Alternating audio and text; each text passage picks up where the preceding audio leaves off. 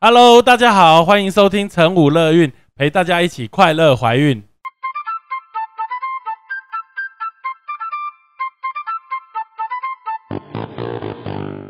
我们与来宾什么都聊，聊怀孕有的没的大小事，聊你的心情开心不开心。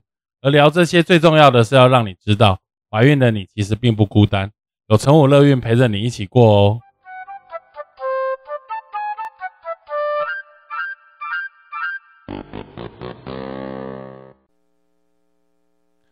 Hello，大家好，欢迎再次回到成武乐运哈。今天也是一个很真诚感动故事的分享哈，也是呃一位我的产妇，然后算是呃经历过这个小孩比较大周数，然后没有心跳，然后呃很错愕，到后来这样子顺利生了。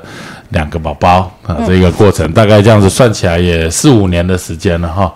嗯，总共经历应该有六年。六年了哈，对，所以我们今天非常欢迎欢迎这个黄鑫妈妈跟她的先生哈，这个署名是火星人，一起来跟我们分享，很真诚的分享，就是就是这中间的这个崎岖的这个。生产的这个怀孕的过程跟经验哈，我觉得呃，是不是请你自我自我介绍一下？呃，Hello，大家好，我是黄鑫，很开心今天可以来录这个 Podcast。对对对，因为其实我们我们都希望我们每一集的 Podcast 可以让呃某一部分的孕妇或者是产妇感同身受了哈，因为我们会找不一样的主题。那呃，因为每一个人的怀孕不是像这个。网络上或者是任何一个妈妈，就是啊，怀孕我就是开心，然后怀孕正常产检，然后顺利生产。有一些人其实过得很崎岖、很曲折了哈。那妈妈，你本来没有高血压，对不对？对，本来没有。本来没有高血压，你第一胎是第一胎，我没有参与到。就是是在其他医院产检。对我第一胎其实前面也都很顺利，我就是一下子就怀孕，然后到三十周那一次的产检才开始有血压变高，然后有蛋白尿。嗯，然后可是三十周就有血压跟呃高血压跟蛋白尿。对，但那时候我其实还没什么概念，我也不知道什么几加几加，我只知道哦好像有一点蛋白尿。那时候是二零一四年的事。对，嗯，然后现在算七八年前了。嗯，然后那个八年前，然后呃医生就是跟我讲说先观察，然后要我每天。回家量血压，嗯，那时候其实第一次听到这件事情是三十周的事，对，因为其实我刚开始都是那一百一十，嗯，就是一百一十几左右，但是那一次开始变成一百四十几、一百五十几，其实我现在看起来也觉得也还没有很高，现在看起来，因为我后来经历更高的，对，然后所以那个医生就叫我先回去，就是。呃，观察这样，那下一次就是三十二周嘛。结果三十二周的前一天就出血，嗯，就是纤维出血。产检的前一天出血，对。然后我们就赶快到原原来产检的地方，就是急诊。嗯，然后医生就是呃抽血啊，什么什么检查都做，然后最后就是要我们转诊，就是他他们就认为说应该是紫癜前症，然后要我们转诊，嗯，转到大医院去这样子。OK，那后来。就是，也就是说，在那时候七八年前的产检的过程，其实紫癜前症的筛检并没有这么普及了哈。我根本不知道什么是紫癜前症。所以医生跟你说你这是紫癜前症，你还一头雾水，到底什么是紫癜前症？对，那你现在搞清楚了吗？哦，我现在专家，现在是专家。对对对，所以刚当时医师跟你讲这个状况的时候，其实你也一头雾水。对，他觉得因为你也没有什么不舒服，就是血压比较高，然后就跟你说要转院，你也你也听的就是要很晕的。这样对，就觉得是发生什么大事，是是到底要怎么是发生什么事？为什么这么可怕？嗯嗯嗯，为什么一定要转诊？我又没有怎么样。嗯嗯嗯嗯嗯，啊，那你就后来就转去那个医学中心的门诊。嗯，对。嗯，那医学中心的医师看了之后，嗯，他们其实也觉得大惊小怪，也不是，他们没有办法给我们个很确切的解释，然后几乎是没有解释，然后就只有说要不要生看你们。嗯，然后我们也是一头雾水这样。那时候还是就等于三十二周左右嘛。对，三十二周左右，然后就就没办法先强制安胎嘛，就先在医院。哦，后来有安胎。我们有在医院安胎了大概十几天，然后可是住了十几天，那就快两个礼拜了。嗯，对。但是因为后来我血糖也控制住了，然后血压也有降下来一百四十几、一百五十几。然后我真的觉得很痛苦，我就问医生说：“我可以出院吗？我可以在家就是密切观察，如果不行，我再自己到医院来。”所以医生其实也让我们出院了，嗯，就是有签切结束了，我们就还是出院了这样。然后再加上其实血压也没有真的到，反而没有到像永生这一次这么高，就是大概也都是一百五左右这样。然后也是每个礼拜回去。医院就是产检，等于有开药给你吃，就有有有。所以你所以你等于在医院安胎，其实事实上是在控制血压啦，因为其实你没有没有真正说收缩需要安胎的这样子的状况。呃，他是有说我有在收缩了，所以其实还是要打硫胺硫酸镁。嗯嗯嗯，OK，所以打硫酸镁的状况下，所以你出院等于三十四周左右。对，OK。好，那回到家也没有特殊的状况，都没有。然后就是吃的很清淡，然后饮食，然后还去运，就是散步，然后就是都觉得很 OK。然后每天就过得很有在，因为其实内怀内胎的时候，我工作很忙碌，然后那阵子还觉得很就是可以顺便休息。嗯，反正医生叫我安胎，我就暂时请这个安胎假，什么这样子的状况。嗯。然后，所以也也没想到后来会发生这样的事情。嗯，等于出院回到家这边，您写是三十三周多。中间还在产检过，对，中间就是每个礼拜都有产检，每个礼拜都就是大概又产检两次。那产检都有在做超音波检查吗？都有做超音波检查，对，然后也有量血压，嗯，对，嗯，然后后来就是变成有一次，后来就出血了。对，后来就出血，后来就是在家，我还记得那一天，我印象真的超级深刻。我坐在哪里，什么场景，我都印象深刻。那就跟我们分享一下。我坐在我娘家的那个沙发上，然后我们在看电视，突然间我就觉得啵一声，嗯。然后想说，嗯，要生了吗？就赶快冲到那个厕所，就果然，哎，出血。我还跟我妈讲说，我落红了，我可能要生了。这样子三十六周会不会太早啊？嗯，快开没三十六周。嗯，然后就后来觉得，哎，怎么不太对劲？怎么一直一直在出血？然后我就换那个夜间的卫生棉。嗯。大概不到五分钟就满了。夜间卫生棉不到五分钟就满，那出血量很多呢。但是我没有生过，我以为这就是落红，我那时候也不知道要紧张，嗯，然后就赶快，那时候差不多我老公已经下班，就跟他讲说：“你赶快回来，我们要去医院。”等于傍晚的时候，对，大概六点多左右。然后其实老天也蛮眷顾我们的，因为其实从他从我发现出血到我们到医院，大概隔两个多小时，嗯。就当下不知道要怕啦，后来才知道这个这情形好像有点危险，就是如果大出血。但是其实我们也就是换了大概，我出门前大概换了三片夜间夜用型全满，但是到医院也没有发生什么真的不可就是不可收拾的地面，就是血好好像就没有再流了。嗯，对，嗯，然后到医院之后就是。肚子也都没有痛，都没有，就是出血。嗯，对。然后，但我不知道为什么，我心里觉得有点怪怪的。虽然我觉我自己以为是落红，可是我心里还是有点觉得怪怪的。就因为血太多了，这样。对，就觉得好像不太对劲。嗯。然后后来，呃，就是有人帮我，就医生帮我照超音波，然后照完之后。就都没有讲话，然后我就说：“我太会震吗？”嗯，然后他说：“有有震，太会有震。”对，然后后来他们就支支吾吾，然后就说：“你就听到他们在耳语说，你去叫那个谁谁谁来。”然后就又换了一个人来照，嗯，然后也是这样。呃，妈妈你有不舒服吗？我说我没有。嗯，然后就是好，然后我就听到他们说去叫我的主治医生来。嗯，对，然后一直到我主治医生来，他才跟我才照了完之后，他才跟我讲说小孩坏掉了。嗯，小孩坏掉了，就等于心跳停掉，就是停掉停掉了。嗯，那你当时听到的心情？我很冷静，很冷静，因为当下我记得只有我一个人在里面，我老公也没有在里面啊？为什么？我印象中没有，对，就是我一个人进去。嗯，然后我老公进来的时候，我好像也只是看着他，跟他讲说小孩没有了，嗯，这样子，嗯，对，然后接下来就是。后续就是开始要引产了嘛，嗯，对，然后我我其实当下很冷静，我我都没有哭，我一直到生完小孩回到家，你有看宝宝吗？我没有，这是我最遗憾的一件事情，对，也是因为这件事情，我一直没办法走出来，因为我觉得我很对不起他，嗯，对。然后反正就是那时候，后来就引产了嘛。然后我都一路上我都非常的冷静。然后其实我也不知道我有多危险。我我的危险都是后来我上网查，或者是我妈妈他们，因为他们在外面，医生有跟他们讲状况，嗯，他们才跟我讲说，医生有说家属不要走，因为妈妈还没脱离险境，这样子就是妈妈还有危险。嗯，这都是我后来才知道。所以我当下其实是就是很冷，一直很冷静的在过，就是这个过程。嗯，对。然后回到家。一个礼拜吧，我记得那时候就是有要帮小孩超度的时候，那一天，我才真的有情情绪崩溃，对情绪爆发这样，那正中间都没有。然后那一次之后，我也都没有再崩溃过。啊，你真的很很勇敢呢。但是就是我觉得这是一个现在这样子一整路走过来，我觉得这是一个很不健康的、很不健很压抑的过程。对，就是大家都会说你好勇敢哦，都没有哭，然后就是可以。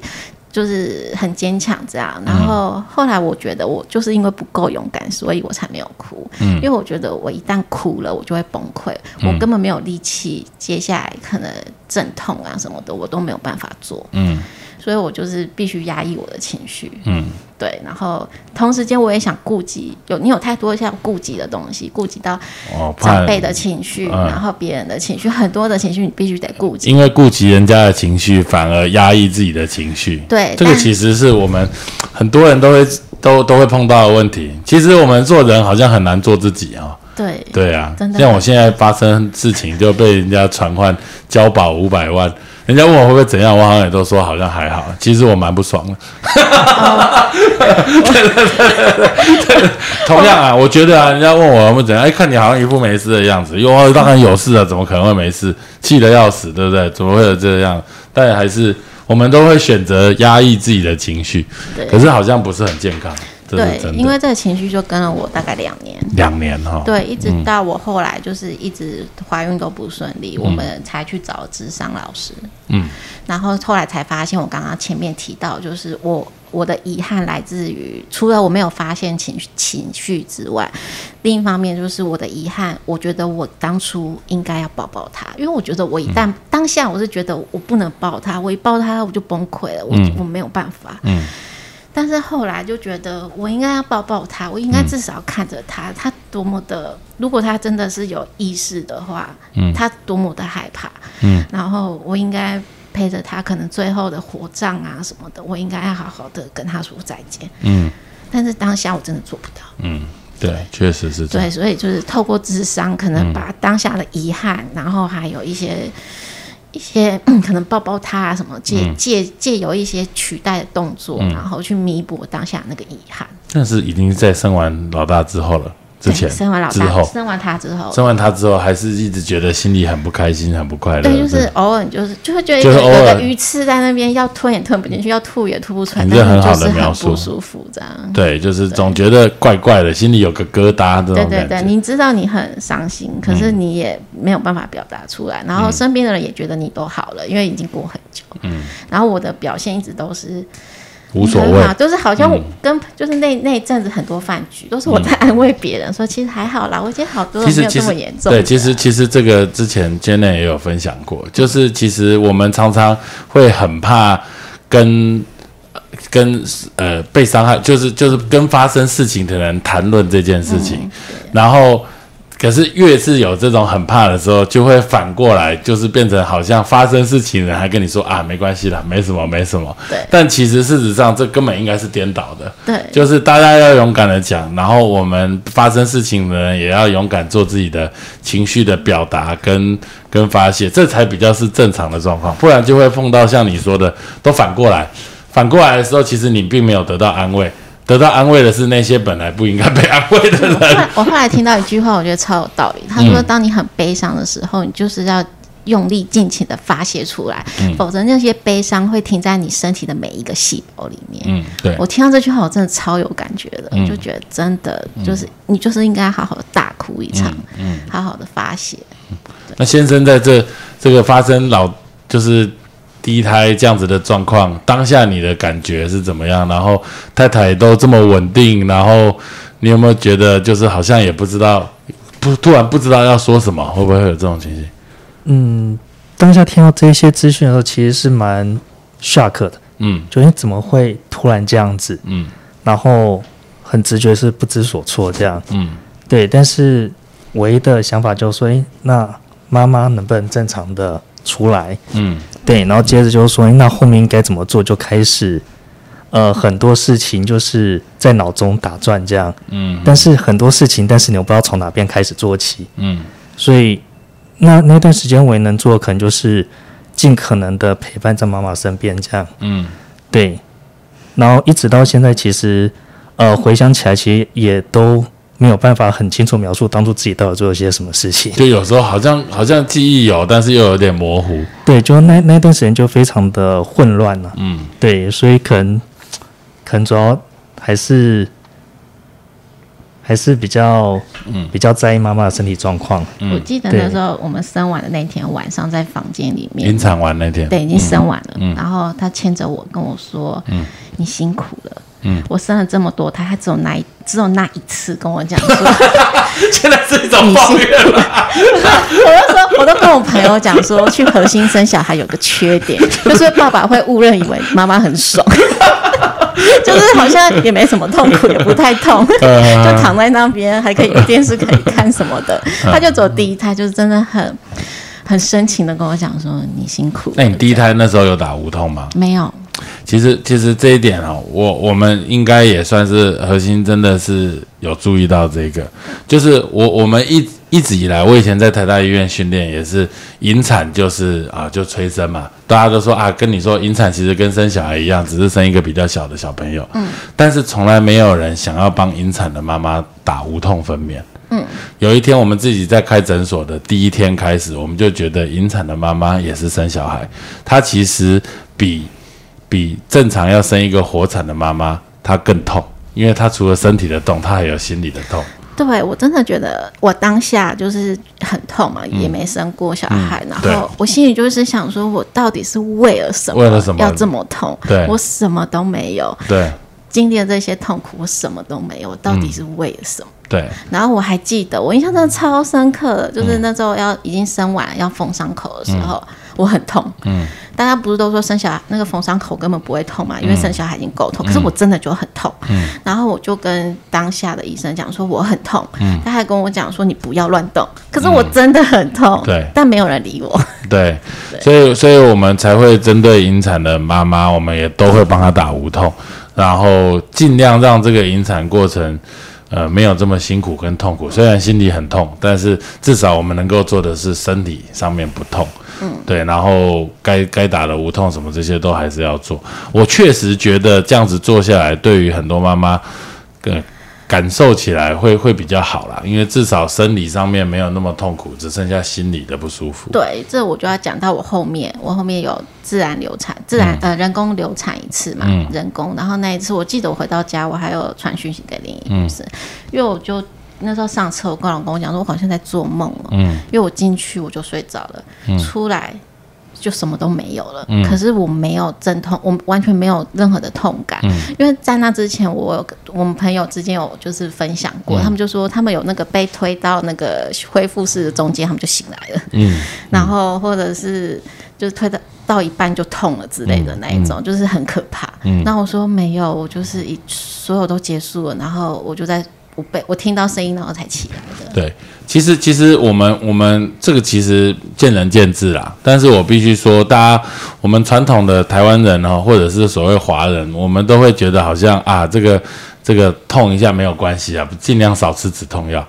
我我都会问妈妈说，到底为什么要少吃止痛药？我不知道为什么要省呢？就是止痛药就是痛了就是要吃，止痛药就是让你止痛的，为什么一定要等到很痛很痛再吃？嗯，我觉得这个根本观念应该稍微调整一下，就该吃药的时候就吃药，然后你能够不痛，为什么要痛？对，就是我们的一个一个一个想法是这样。没有没有无痛，我真的没有勇气生后面的，真的。对啊，所以其实其实。碰到这种状况，你会不会去怪医生说：“哎，为什么我我不早点跟我说，我早点生，搞不好就没有这些问题？”还是你会不会担心，会觉得说：“啊，早知道我那时候不要出院，会不会就没有这个问题？”当下你一定是怪自己，为什么我要出院？如果我不出院，也许就没有这件事情这样。然后，嗯，但医生的部分，我们确实，嗯。当下真的会怪医生，因为其实从我们一入院，然后我们就没有办法跟医生处得很好。但这也是我们后来就是事过境迁，我们两个就是有讨论过的事情，就是我们其实当下我们两个都有想法要转院或者是换医生，可是我们两个都没有讲出来。我觉得我如果说出来会造成他的麻烦，他觉得讲出来我可能会不愿意，所以我们两个其实没有沟通。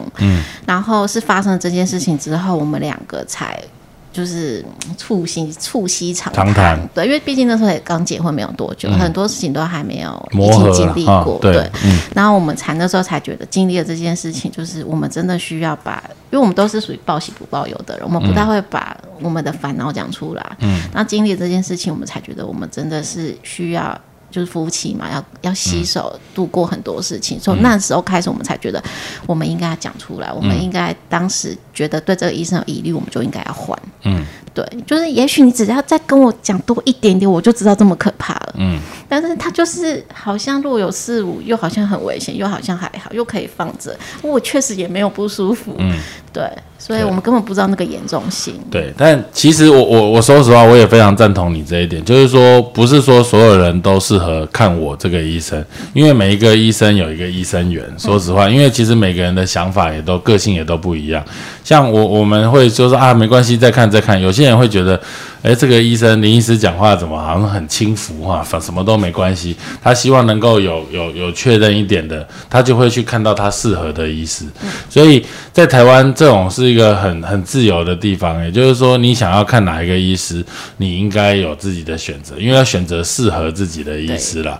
那也不用担心或者是考虑医生的想法，因为有时候我们就是考虑太多别人的想法，因为是我的小孩、我的产检、我的选择，我要看谁是看我自己啊，你也不用在乎说，哎，我看这个，我我临时跑掉，医生会不会想怎样？对啊，医生怎样就怎样，关我屁事啊，对不对？我这个想法其实事实上，我也觉得，我我我觉得我们应该每个人都要多为自己想一点了。嗯，对，当下真的是，而且我那时候会觉得我一直安胎会造成我身边的人的困扰。像我那时候我们住桃，我们住桃园嘛，我老公也在那个时候在桃园工作，他每天就是早上要从医院，然后去回到桃园工作，下班再赶快再从桃园，然后到马街陪我过夜，然后换让我妈妈回桃回桃园休息。那我妈妈就是早上每天早上从坐客运然后来照顾我，我就觉得我真的是造成别人的负担。但是现在想一想起来。最后发生这样的事情，好像也没有比较好。对，对，嗯那当下来先生也是像太太这样想，嗯，当下其实觉得就是说能做什么就尽量做，这样。就安胎的那一段时间。对，嗯。对，所以呃，我相信可能配合的长辈或者是呃，就是帮忙大家应该都是这样的想法，就是说，毕竟就是肚子里面比较重要，嗯。那工作那一些可能就是先放一边这样。嗯其实产科这件事情哦，很讨厌。我们我们到后期有点像是走钢索，就是我们没有办法确定生出来一定 OK。嗯，尤其在比较早周数的时候，所以就会变成到底是要继续安胎，还是要把它生出来，这会有两难。尤其在你没有很不舒服的状况下，医生建议你把它生出来。这其实对医生也是有一个压力，生出来如果不好，都是你叫我生的啊！我躺在这边好好的，我就是说本来就想出院，这有时候就是会一体的两面。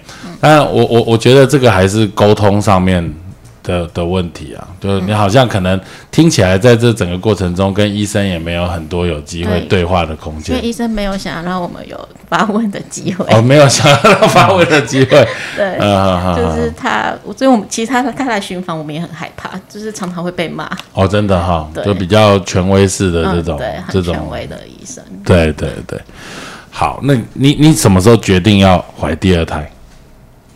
很快，还是？嗯，我我印象很深刻的是，我其实本来没有很决定要要要这么快，嗯是因为那个时候我们就是发生事情之后，我们一直找医生咨询，谁谁说哪个医生厉害，我们就去找谁。哦，就没有怀孕的时候，想要咨询会不会再发生第二次同样的，状况？然后我记得那个是我印象很深刻，我们那个时候到那个龙总哎三军总，然后挂黄黄贵帅医生，嗯帅哥，然后他跟我讲说，你要走出来这件走出来这个伤痛，最好的方法就是再怀一个小孩。啊，对，大家会有人教你笑笑功，他有推荐我看一本书，他有点忘记了。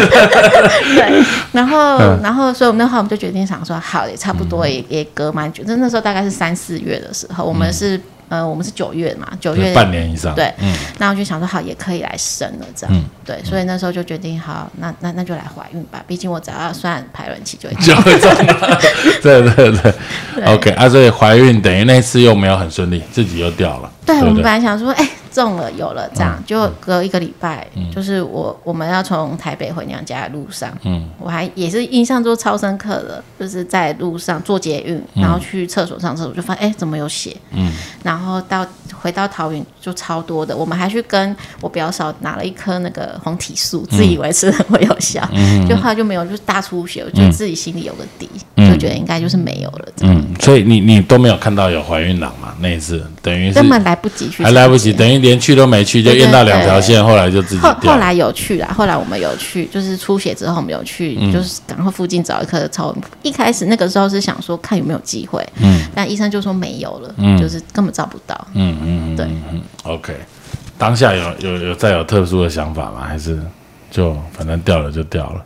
当下就觉得不应该这么早告诉我婆婆。哦，所以又有就就是跟人家讲怀孕就又没了这样子，OK，你看这还是考虑到人家的想法啊，是。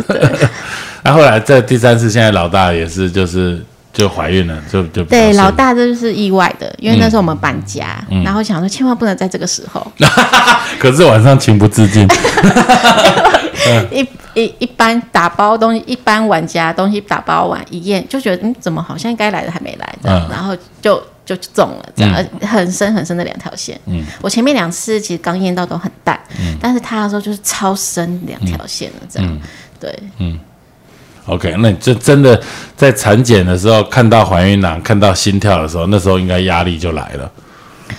对，那时候压力就。呃，一我也是，我记得我我那时候五周就去找你了嘛，嗯，然后那时候那是我们第一次看见面，对，第一次见面，那时候你还没有那么红，你还在整天帮我，你还在整间我的那个核心 A P P 是你在整间帮我设定的，知道吗？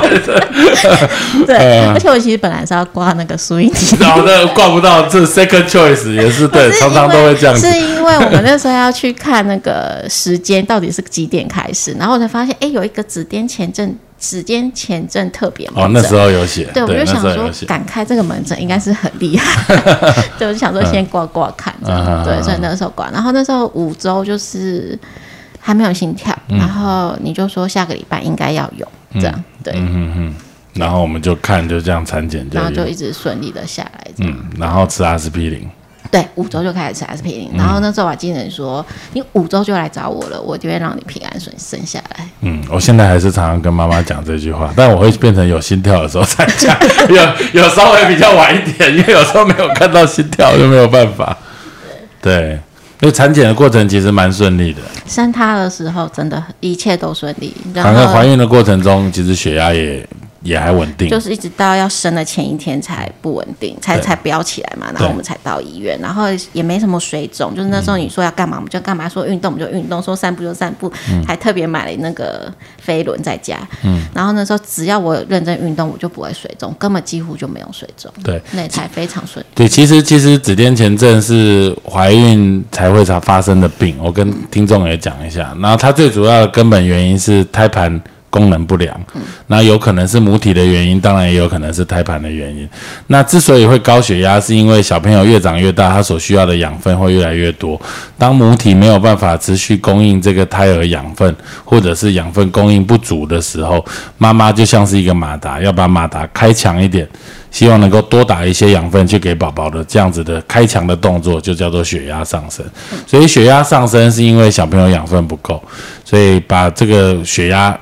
加高，希望能够多给小朋友养分。但一旦我们看到了高血压，我们就会试着去降血压，试着去降血压，其实就是再把这个养分的开关再把它关掉。嗯，所以小朋友就会更长不大，更长不大，身体就会希望能够再多给小朋友养分，就又会再高血压。所以一旦高血压之后，这个血压控制就高高低低，很难控制。而且降血压这个动作就是把养分关掉，所以基本上一旦发病了。小朋友就不太有机会长大，甚至会逗 Q 啦。那当然就是在这中间就充满了风险。所以一旦发生的时间，像像你这一次就第一胎的时候，可能三十七周、三十八周血压才高，那没有什么好考虑了。我们就是来引产催生，把小孩生出来。但如果发生的时间再早一点，三十四或者三十二，或者是三十，或者是二十八，这个判断上面来说就会。很困难，就会陷入刚刚说的天平的两侧，到底是要生还是要安？像你第一胎发生在三十周，那这三十周的时候就会有犹豫，嗯，到三十二到三十四，然后再等一下，再等一下，就有可能会有第一胎这种遗憾出现。对，但我们这一胎其实。就是也是类似，因为我们也是三十周开始血压升高。啊，这第你说第二胎了就是这一次，对，就这一次，最后一次，最后一次。然后那时候我们也是在车上想说，我们该不会今天就被留院了吧？对，然后也是医生，你就是说那时候开始吃血压药什么的，然后一次比一次高，一百八十几，没关系，我们吃再加一颗啊，没关系，我们再看一下。没有，每次都一百八、一百五、一百六、一百七。我我记得我还问过你说。到底怎样血压才算高？要高到多少才算才要升？这样对对，其实其实这有一点专业啦，当然还是要跟大家讨论。因为我记得我有帮你们抽过这个胎盘功能的检测 SFLT1，那个数值一直都很不错。对，所以也就是说，血压高是一个母体的反应，但是说它的血压高到底有多少程度是？胎盘功能不良造成的，这个我们没有办法从单纯的血压看得到，要搭配一些检查，比如说我刚刚说我们可以验这个 SFLT1 比 PLGF，这个是中晚期的子癜前症胎盘的检测，因为我有帮你验过，我也确定你这个胎盘功能是不错的，所以你你某些程度上你的血压高，并不是胎盘功能不好造成的。那当然，我们是现在讲了。我我现在比较有时间跟你解释这些，但是我有经过一连串的判断，不是说啊没关系没关系，每次都跟你说没关系。那再来就是我们产检的时候，我会帮你量超音波的血流。哦，我们现在超音波很进步，可以看小朋友的脑血流，可以看他的脐带血流，我们知道他养分有没有过去，我们可以看小朋友的大小。看你的羊水量，这样综合判断小朋友在你肚子里是安全的，而不是单纯只有看你的血压。所以评估起来 OK，我们会试着考虑帮你降血压，然后然后能够再多撑一个礼拜、两个礼拜。那这个降血压也不是说你现在一百六、一百七，我就把你降到一百一、一百二，这有很大的风险。所以我们就是让你维持大概在一百四、一百五，哦，可以 OK，这样 OK。那我记得你在家量大概也是一百五左右。对，但是到后期到最后面就越来越高，越来越高。对对对，那那来医院又比较高一点点。而且因为我当时很很紧张，所以跟我同期，大概比我早一个半月生产的一个朋友，嗯，他的血压才一百，就是本来都正常，可能一百一、一百二，他才一百四而已。他的医生就跟他讲说。来，你你来，立刻就是剖腹这样。那我想说，为什么林志宏还 不叫我去剖腹？对对啊，这有时候其实我说老实话，我们当然这一次是很顺利，但是对我来说，这个尤其我我我们生过第一胎，然后你中间又看我，其实基本上这么相信我的的孕妇、产妇跟先生，其实我的压力是很大的，因为我我其实叫你生，就就没我的事。嗯，但是。对于我来说，我觉得我如果叫你生，我跟一般所谓看到血压高就生的医师就没有两样，因为我觉得我的专业是在于，人家觉得要生的时候，我的判断是还 OK，我觉得我能够请你多撑一个礼拜，这是我的专业。那生出来的时候，小朋友也确实没有因此三十六周多生，绝对比三十三周生要好，他可能少住很多的加护病房的时间，你可以出生之后就有机会抱到宝宝，你也不用小朋友插一堆管路。对，那这个就是要要我们要有足够的互信基础在，才有办法。做，而且有血压这么高，叫你自然产，我看全台北找不到第二个医生了，就没有办法理赔的，没有办法理赔。我们也很想要理赔，但全对嘛？我都会叫你们自自然产，对没有每个都叫去剖腹。对，我记得连那个安胎的证明的时候，医生都开得很小心，就是 不会有罪词，就是怎么样就怎么样，按照那个当时的情形开，都很怕那个公司不给过。对啊，所以我我觉得其实其实我我觉得很开心，我们是有这样子的互信基础在，你也很相信我，那我们当然也很顺利，是一个一个很很顺利的结果。对对啊，不过不过确确实你第二胎一开始的血压就比较高，对，有某些程度上是你的身体的状况，就是年纪比较大。对啊，所以生完了之后，其实还是要追踪哦，因为我们有一些人，其实子癫前症，他应该是在产前血压是很正常的，二十周之后才因为胎盘的功能血压高。那你这一胎的状况就变成你可能在怀孕前就已经相对血压比较高了，这一胎一开始就一百三、一百四了。可是是在医院量，因为我白跑症，哦我在家就是大概一百一、一百二。OK，所以还是很正常，对所以现在也是很正常。我现在在家也是一百一、一百二。OK，OK 我连拔智齿那天才一百，快一百三，所以我觉得我现在该拔。所以看到核心血压就高起来了。就是我觉得那个你的那个恐惧，因为我在在呃第一次怀孕之前，就是在孩子没有之前，我是没有白袍症的。嗯，但但是因为经历了这些对，尤其是产检，你真的是那个、所有的事情都会席卷而来，你就会觉得又又要再来一次，然后你也不知道未知会不会留着，然后会发生什么事情，其实你都不知道。那在再生老大，因为三十七周多嘛，尤其是像这一胎，其实三十三四周我们血压就蛮高了。嗯，你会不会第一第一次那个小孩没心跳的那一次的印象就一直一直出现，反复出现？这一次就是因为她呃怀孕过程就非常不舒服，就是水肿啊，然后你运动也没有办法，我就是暴汗啊，都都没有办法，就是减轻水肿的困扰，然后手指也都不能弯，就是已经肿了不能弯，我连脸皮都肿。嗯，然后所以那时候我们也血压上来，我们也很紧张。然后三十周那个时候你就说我们现在做那个子痫前症中后期的检查对嘛，对，然后做出来数值是十一，就是可以很正常。然后你、嗯。我记得你那时候就说没关系，就算就算在最坏的打算就是三十四周我们让他出来，反正至少有四周是安全的。对，我们就回去看三十四周，一定是选你值班的那一天嘛？那一天是几月几号？嗯那一天是九月二十三号，就就是我第一胎引产的日子。天哪，这个巧合太恐怖了。所以我们一直觉得我们会在那一天生，对哦，要等于又把它生回就是来把它生。回来，对。嗯然后可是就又又都还也就是还顺利，就是他也还也也都还好，还可以继续撑。然后你也说，因为我们是礼拜五这巧合太恐怖了，真的真的，这三百六十五天只有碰到那一天。对，然后因为她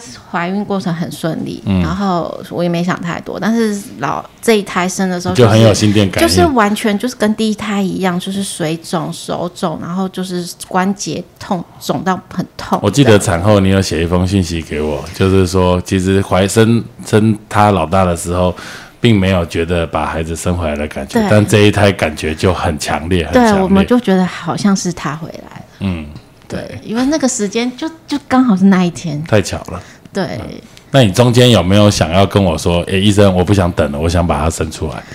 对我们其实 还是没有讲，还是没有讲对，。可是可是我们又觉得，当然就是周数越大越好啊，毕竟那时候也才三十四周。嗯，如果呢，因为他那时候是三十七加五加六，加六，嗯那我就觉得是还是大一点比较好，这样、嗯对。但是但是后来我们之后话，就是因为我们三十四周那天产检的时候，体重就是两千六、两千七，三十六周产检的时候嗯还是一样我们就早知道就那天生出来。周数还是有差啦。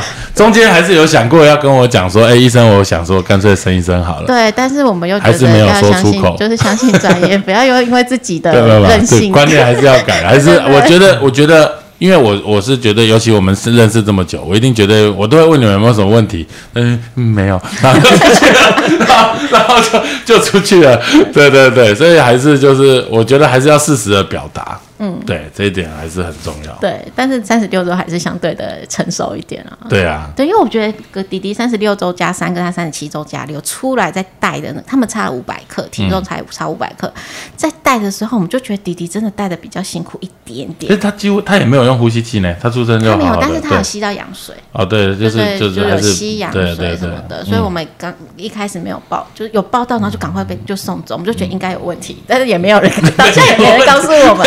没有问题。啦，对对对，然后后来那个小儿科那边才跟我们讲说，哦，因为他有吸到羊水，嗯我一下也就 OK 了。对对对，但是就是他就是比较小，他回到家才才解胎便，嗯。然后在喝在喝奶什么各方面，就是刚开始都哭的好像小猫小狗叫，我妈都说我都听不到他到底会不会哭啊，这样对，嗯。然后而且他也。一开始听力测验没有过，嗯然后护理师就跟我们讲说，可能是他还不知道他出生，就是他还不想听啦，就是他拒绝听，或者是那个 什么羊儿屎儿啊屎没有，对啊对对然后对。但我们就觉得哦，才差一个礼拜，感觉还是有差、欸，成熟度感觉还是有差。对嘛？因为人我们人的设计就是满三十七周才足月，三十八周生比三十七好，三十九又比三十八好，这是有文献的统计。四十跟三九就差不多，四十一反而更差。所以就是生小孩有有一个很好的一个 range 啦，大概就是三十八到四十周，大概是最好的时间。嗯，再早一点，长期来看没有差别，但是刚生出来的那一两个礼拜，你就很明显有感。对，有感觉，真的。对啊，那你这中间有没有有没有想说，就是就当然都很顺利嘛，嗯，就是你这个故事可以跟大家呃分享，有没有什么可以鼓励这个有同样经验的妈妈？要，尤其你自己有接受心理智商这一块，是不是？如果真的大家心里有疙瘩在，应该要早一点去接受这方面的帮忙，或者是有没有你的朋友啊、家人啊，能够让你这一块在走出来的时候有帮助的，也可以跟我们听众分享一下。嗯，我觉得就是不要太顾虑别人，就是真的你。伤心难过，你就应该要说，然后就是要发泄出来。然后当你需要帮忙的时候，就不要怕麻烦麻烦别人。其实别人不会觉得麻烦，是你自己怕麻烦别人。嗯，然后觉得反正后来如果到最后事情不顺利，反而更麻烦。对啊，对啊，就是当下其实就是要专注在怎么让这件事情解决，会是比较好的。这样对，然后要懂得求救。对，求救。对我算是还蛮会求救的人。对，就觉得这个经过智商确实对你来说帮帮忙蛮多的。对，我觉得智商就是找专业的，就是凡事找专业。智商老师真的会，就是他会带着你的情绪，然后找出你以为你在意的是这个点，但其实不是。真的，你在意的点是你没想到的。嗯，对，就是要透过智商的技巧，他们会把你心里面真正在意的那个东西给挖出来。我我们我们其实华人对于心理疾病这一块其实是。蛮陌生的哈，大家也都蛮排斥去检视自己内心的疾病。我们常常这这疾病就是胖啊，什么血压、抽血有问题啊，然后呃，真正是什么心脏病、糖尿病，好像一定要有一个医学上检查出来的数值出问题的，这个才是一种病。但是其实我们常常没有办法面对的是自己心里的那种病，就是说，哎，觉得好像好像像我。啊。像我，我其实也也是很强烈的主观意识感，我也不觉得我自己有病，但是很多人都说我有病，就是我我应该也是有时候应该要要要所谓卸下自己心里的那个自尊，不也不是说自尊武装武装，对对对，然后要要坦然的去面对自己可能的状况，才可以把让自己其实会活得更快乐。嗯，对，嗯，我觉得，嗯，就是呃，我之前其实有有前这个去年年初有一部连续剧叫《未未来妈妈》，未来妈妈有对，其实我觉得就是它是小说改编的，嗯，好像是。对，嗯，然后我觉得就是在求呃，其实我我身边也蛮多朋友，就是明明很想要生小孩，可是。就就是一直都没有消息，到最后我就会说没有啦，其实我也不想生了，什么什么什么的。就是我们没有这个社会没有办法，就是会认为生不出小孩是一件不好的事情。嗯，但是我觉得就是我们应该要放下这个压力。我想要生，那我就在我身体很好的状况下，如果经济允许的话，用尽各种方法。嗯。我就是想要生小孩，我应该宣告全世界跟宇宙下订单，就是我就是想要生小孩。然后我觉得不要担心别人旁光旁边的眼，就是眼光怎么看待你。我就是想要做这件事情。我尽了力，如果还是没有，我觉得我们就接受。但是不要因为旁边觉得好像我我很想去生小孩，我去做一个小孩很丢脸，然后我就不敢讲这样。对我觉得。对啊，其实我我觉得这个压力还是存在很多人呢，因为有时候我们产检，因为我几乎都是看产检的妈妈嘛，我就问她说：“哎，怎么怀孕的？”她就说：“试管可以不要写在病历上嘛。”哦，这这个这个就大家还是有这个压力，然后或者是说：“哎，我这个是借卵的，你不要帮我写在病历上。”就大家还是很怕人家去发现一些。东西啊，那刚才上礼拜我们访问的是一对同性的妈妈，同性婚姻。那那那那他也是一样，就是他说他没有出柜，我才知道出柜这两个字是没有跟家人讲，是因为现在怀孕了不得不跟家人讲，所以他才硬着头皮上。再来就是我也会发现很多的，其实单身的女性她也有孩子梦啊。他也想要生孩子啊，只是在台湾没有办法被允许。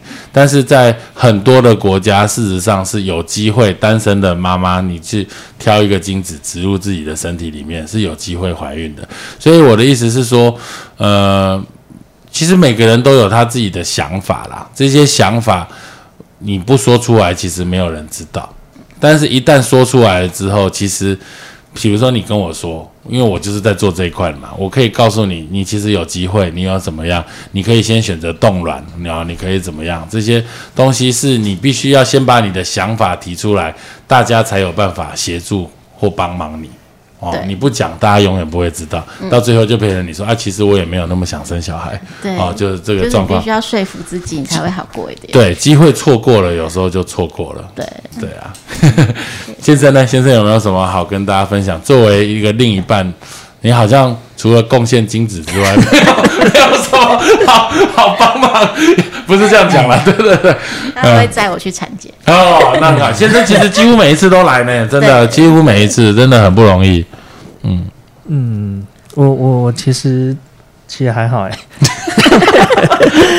我觉得主要怀孕妈妈比较辛苦，所以先生主要都站在那支持的角色。嗯，对，就是什么该做的、该请假的、该帮忙的，嗯，逆来顺受。呃，对，就当小破块这样，小破块，对对对，其实很重要啊，因为我觉得其实陪伴不一定要做什么，有陪伴的时候，其实。这个夫妻很多有时候不讲什么话，但是在旁边其实是有帮忙的。我说老实话，对，嗯嗯，所以主要的任务我觉得应该就是呃维持老婆心情稳定这样，维持老婆心情稳定。对，我觉得这可能就比较主要的一个任务啊。对，嗯，我最后想补充一件事情，就是我想帮林医师说一下话，因为其实当时候很多人说我是不是免疫力有问题，免疫系统有问题，然后叫我要去检查，什么时候各式各样的检查，什么子宫镜啊，什么什么什么想到的检查都有，嗯，然后那个林医师就会说不用，没有问题，你有生过一个安全就是正常的宝宝，应该不会有这个问题，嗯，不用做，嗯，然后。就是，反正我们想花钱，都说不用。对，然后就是我们那时候就觉得，怎么好吧？那临时临时说不用，那应该就是不用这样。对，就是临时不会一直叫我们花钱。嗯，对。然后，而且我记得我那时候第第六次流产，就是最后一次流产的时候，你还那个时候你在照超音波，然后你就看超音波那个荧幕，就说。啊，你运气真的很差，我真的好想看你赶快怀孕。然后我那时候就是其实心里很感动，我还故作就是镇定说是因为我年纪太大嘛。对，我记得印象真的超深刻，就是我们素昧平生，然后也不是呃有权有势的人，但是你就是视病如亲，就是让我们觉得很感动。不会啦，每一个。这个妈妈来找我都是有一些期待啊，怎么？我是真的对每个妈妈都一样，就是现在很多人就说，哎，你看那么多艺人、政商名流，是不是对人家特别好，对我特别差？我说，哎，没有啊，这个你你讲这种话对我来说其实是一种侮辱啊！我觉得我绝对不是这种人，真的没有。对啊，对，第一次还帮我设定 A P P，真的。现在我是也很想帮你们设定，但是可能真的比较没有时间的，不好意思。对，那个时候连 Google 评论都还找不太。找不到，没有任何病的。对啊，所以其实我觉得找到一个有医生缘的医生还是很重要了。其实检查很多，真的，任何人都我我帮你排很多检查，你可能也很感激我。我要跟你说啊，你其实没有很需需要做这些，其实这当中有多了很多我自己的判断，而这个判断其实有时候很难被衡量这个价值。对，现在的社会就是常常都需要就是有价目表，然后你做了什么有怎么样，好像才才 OK。但其实真诚的人与人互动是无价的，我觉得我都会跟很多妈妈做成为很不错的朋友。嗯，对，可能没有很常见面，但是就是大家会传讯息啊或者怎么样，就看到就是就是我觉得这个价值是绝对存在的，而这个价值其实只有你知道，我知道，比他其他人也不需要去知道。我也不需要因为这些价值而而大家觉得好像你是一个好医生或不好医生，因为我们自己心里有数。对，就其实我有介绍一些朋友去，然后他们出来就跟我讲说：“你医生没有你说的那么好笑啊。”我说：“没有吗？我们每次都觉得蛮好笑的。”对啊，因为有总不能每次都一直搞笑吧？还是要有一些，而且其实说老实话，就是真的是缘分啊。对，我就会安慰他们说：“啊，你就没什么大事，赶快看看就出来了，不是像我们这种问题很多的。”对对对。